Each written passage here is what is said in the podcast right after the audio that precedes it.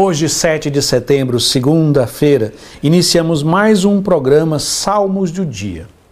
Hoje, no Brasil, nós fazemos memória da independência do Brasil. E gostaria nesse dia, de forma especial, rezar pela nossa pátria. Com a oração que é rezada na oração da coleta da liturgia. Existe uma oração que pode ser celebrada hoje, pode ser rezada na missa do 7 de setembro, que é próprio para rezarmos pela pátria no dia 7 de setembro. Então eu lerei junto com você essa oração e peço que você se una a mim e a todos os brasileiros para rezar pelo Brasil. Ó Deus, que organizais todas as coisas com admirável providência, acolhei as súplicas que fazemos pela nossa pátria, para que sejamos consolidados a concórdia e a justiça, pela sabedoria dos governantes e pela honestidade do povo, trazendo-nos paz e prosperidade por nosso Senhor Jesus Cristo. Amém. E nesse dia da independência do Brasil, o salmo que nós vamos meditar é o salmo número 5. É mais um salmo sapiencial, um salmo que medita a sabedoria e nos ensina a sabedoria de colocar Deus em primeiro lugar e organizar a nossa vida prática em função de Deus ser o primeiro da nossa vida. Então vejamos o que este Salmo 5 nos diz na sua primeira estrofe. Não sois um Deus a quem agrade a iniquidade. Não pode o mal morar convosco. Nem os ímpios poderão permanecer perante os vossos olhos.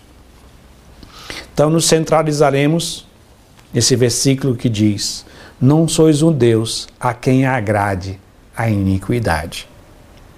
E o que seria a iniquidade? É a ação própria do ímpio, que é diferente do pecador. O pecador é aquele que, mesmo tendo um bom propósito de vida, em alguns momentos, devido às inclinações de natureza ferida pelo pecado, ele faz opções contrária até o bem que ele quer atingir. É a experiência tão humana nossa. Vou dar o exemplo mais simplório que existe no mundo. Nós decidimos emagrecer e vemos um brigadeiro e comemos o brigadeiro. Então, nós temos uma meta e agimos em detrimento essa meta. Isso é a experiência do pecador.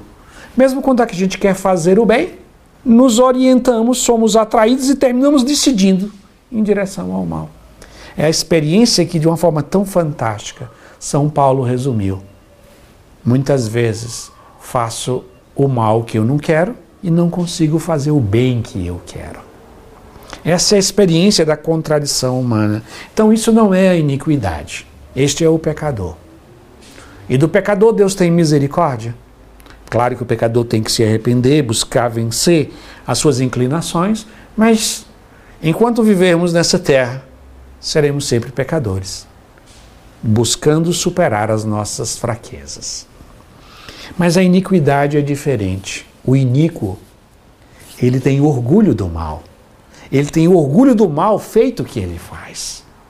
Ele se vangloria dos seus erros. E ele, para ele não basta fazer o mal. Ele gosta que outras pessoas sejam atraídas pelo mal. Ele defende ideias, ideologias, ele defende atitudes que são pecaminosas como se fosse virtude.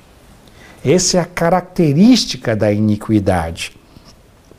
E quem se exercita na iniquidade termina sendo um ímpio. O ímpio é aquele que gosta do pecado, se vangloria do pecado, defende o pecado como virtude e ainda deseja que os outros pequem do mesmo jeito.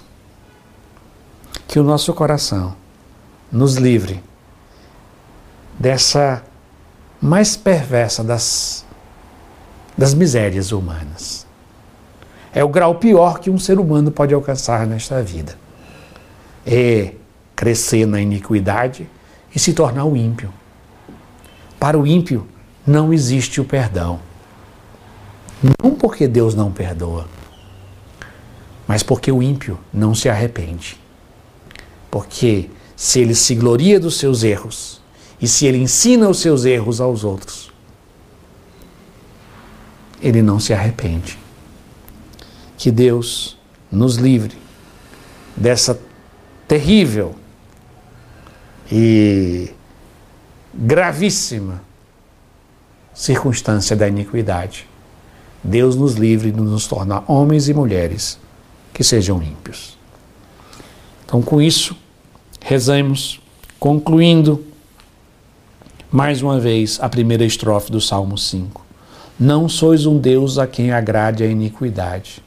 Não pode o mal morar convosco, nem os ímpios poderão permanecer perante os vossos olhos. Amém.